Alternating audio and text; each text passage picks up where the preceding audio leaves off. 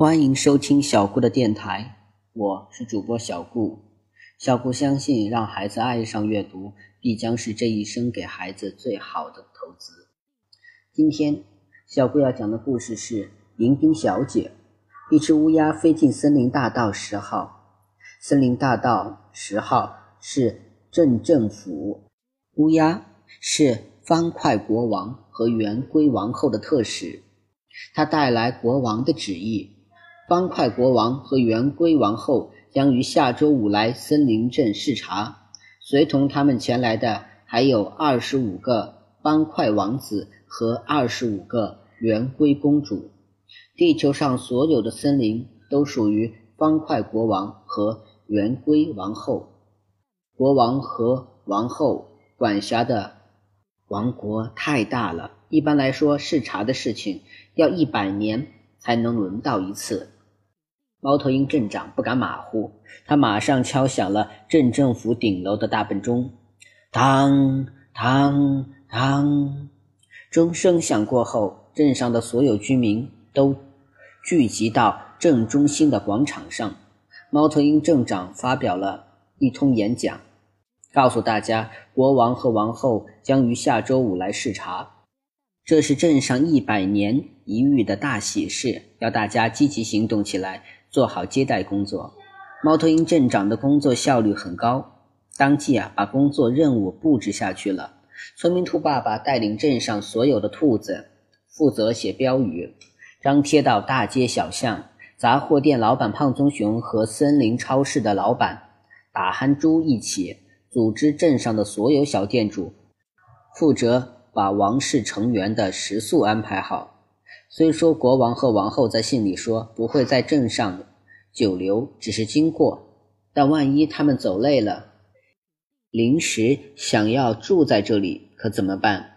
为了有备无患，一个像样的客栈和一个颇具规模的食堂是不能少的。为了表示对王室成员的热烈欢迎，镇长要求镇上所有的居民届时都要仪表。整洁、彬彬有礼。最后，镇长从上衣口袋里摸出一张纸，大声说：“大家各自去准备吧，我念到名字的留下。狐狸小姐、花猪小姐、山羊太太、笨狼妈妈，大家都走了。”猫头鹰镇长对狐狸小姐、花猪小姐、山羊太太和笨狼妈妈说：“我要交给你们一项很重要的任务，让你们当迎宾小姐。”国王和王后来的时候，你们走在最前面去迎接他们；他们在镇上视察的时候，你们要走在他们的身边，陪他们，给他们讲解。你们要把自己打扮的漂亮一些，穿上自己最好看的衣服。要知道，你们可是代表了我们森林镇的形象呀！猫头鹰镇长的这番话说的大家心潮澎湃，热血沸腾，尤其是笨狼妈妈，简直高兴极了。笨狼妈妈往回走，一路上脚步轻的像离开地面飞起来。他在杂货店门前碰到胖棕熊太太，马上告诉他：“胖棕熊太太，我要当迎宾小姐了。”胖棕熊太太把鼻子缩得像打了一个结，哼哼着说：“祝贺你啊！”一准备就朝地上吐口唾沫，哼。凭他那个蠢样，也能当迎宾小姐？胖棕熊先生冷嘲热讽：“哼，你那是嫉妒！”气得胖棕熊太太抡起手中的痒痒挠，照着胖棕熊先生的脑门就是一家伙，打得他立刻变成了一个独角兽。笨狼妈妈回到家里，把这个好消息告诉了笨狼爸爸和笨狼。这父子俩马上用非常敬佩的目光看着笨狼妈妈。你那么漂亮，气质那么好，说话那么有礼貌，声音那么温柔好听。你被选去当迎宾小姐，我一点也不意外。笨狼爸爸说：“你是最漂亮的妈妈。”笨狼说：“不，我还不够好，你们要帮助我，让我变得更好。”笨狼妈妈说：“今天是星期三，离星期五还有两天。”笨狼妈妈一早起来，想去厨房里为笨狼爸爸和笨狼做早餐，可马上就被笨狼爸爸和笨狼赶出了厨房。笨狼爸爸说：“你马上要当迎宾小姐了，要保持美好形象。厨房里的事我们来做。”笨狼妈妈想去洗衣服，又被笨狼爸爸和笨狼拦住了。“你马上要当迎宾小姐了，要保持美好形象。洗衣服的事情我们来做。”笨狼妈妈想去啊修剪修剪草坪，又被笨狼爸爸和笨狼拦住了。“你马上要当迎宾小姐了，要保持美好形象。”修理草坪的事情我们来做，那我干什么呢？笨狼妈妈问。你嘛，你的任务啊是把自己打扮的漂漂亮亮去当迎宾小姐。笨狼爸爸和笨狼说。笨狼妈妈想了想，发现她现在除了打扮自己之外，真是没有任何事情可干了。他决定啊，先到纺织娘的时装店去买一套衣服。在纺织娘的时装店里，笨狼妈妈没费多大功夫就挑选到了一条合适的裙子。正像纺织娘所说的，笨狼妈妈身材苗条，穿什么衣服都好看。店里的每件衣服穿在她身上，都像是给她定做的一样合身。穿着崭新的时装，笨狼妈妈在街上走，简直可以说是风情万种，迷人极了。怪不得所有的目光都投到了他的身上。经过黑蜘蛛的理发店，黑蜘蛛挥舞着全套的美发用具，像一阵旋风似的从理发店里滚了出来。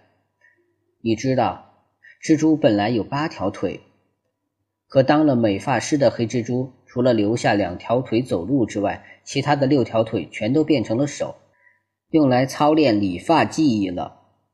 他的六只手里分别拿着梳子、剪子、电吹风、卷发器、咖喱水和焗油膏。黑蜘蛛拦住笨狼妈妈说：“大姐，我知道你要当迎宾小姐了。你这样美的身材，配上这样好的衣服，如果再配一个好的发型，绝对迷人，赛过所有明星。”笨狼妈妈说：“谢谢你这么说，黑蜘蛛。”到星期五那天，我会来请你设计发型的。黑蜘蛛可不愿意到手的生意飞掉了，他马上说：“星期五那太晚了，那天我会很忙的，根本抽不出时间来。不信你看看我的预约表，星期三、星期四啊，星期五啊，全都排满了。为了迎接国王和王后的到来，不止你们当迎宾小姐的想要打扮的漂亮。”镇上所有的居民都想好好打扮打扮。我实话告诉你，我只有今天这一会儿有空，过了这会儿排队也排不上。笨狼妈妈听他这么一说，觉得机不可失，马上就走进了理发店。黑蜘蛛设计起发型来真是认真，头发不是一绺一绺的卷，而是一根一根的卷。笨狼妈妈早上出门，等到太阳落山。她终于顶着一个满意的发型，穿着一套漂亮的时装走进了家门。笨狼妈妈真漂亮，漂亮的连笨狼爸爸和笨狼都差点没有认出她来，还以为她是从哪张画报里跑出来的呢。漂亮是漂亮，不过麻烦就接踵而至了。首先是笨狼妈妈没有办法脱下身上的连衣裙，因为裙子做的很贴身，又没有扣子。穿的时候只能从头上往下套，脱的时候也只能从头上往外脱。这样一来，肯定会影响到新做的发型。你就一直穿着它吧，过了星期五再脱。笨狼爸爸说：“这个主意相当好，但麻烦的是，笨狼妈妈还没有办法做，因为这裙子是湿滋的，特别容易起皱。”刚才在黑蜘蛛那里做发型的时候，已经把裙子做皱了。妈妈，别担心，我帮你用烫斗烫一烫就好了。笨狼说。笨狼把电烫斗烧得热气腾腾，拎着它直奔妈妈。笨狼妈妈吓坏了，拼命逃。我的天哪！你快放下，你会把我烫伤的。笨狼爸爸一把抱住笨狼妈妈，亲爱的，不会烫伤你，我们会很小心的。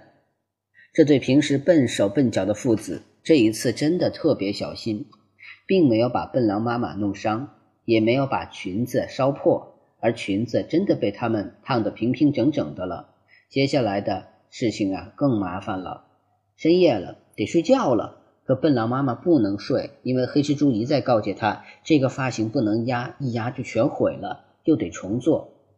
笨狼妈妈说：“我不能睡觉，因为一睡觉啊，总会把发型弄坏。弄坏了再重做一个嘛。”笨狼说：“不行。”黑蜘蛛说过，他那里的时间都排满了。如果我的发型弄乱了，他也没有时间为我重做一个了。笨狼妈妈说：“怎么办？怎么办呢？”笨狼爸爸和笨狼的脑子像飞车一样转，都希望能想到一个办法来帮助笨狼妈妈。实在想不出办法了，笨狼妈妈说：“你们去睡觉吧，我不睡，就这样站到天亮。”笨狼爸爸和笨狼去睡觉了。笨狼妈妈像一个木头一样站在屋子里。这一晚对笨狼妈妈来说真是难熬。可为了能当一个合格的迎宾小姐，为了漂亮的发型和漂亮的衣服，笨狼妈妈硬是挺过来了。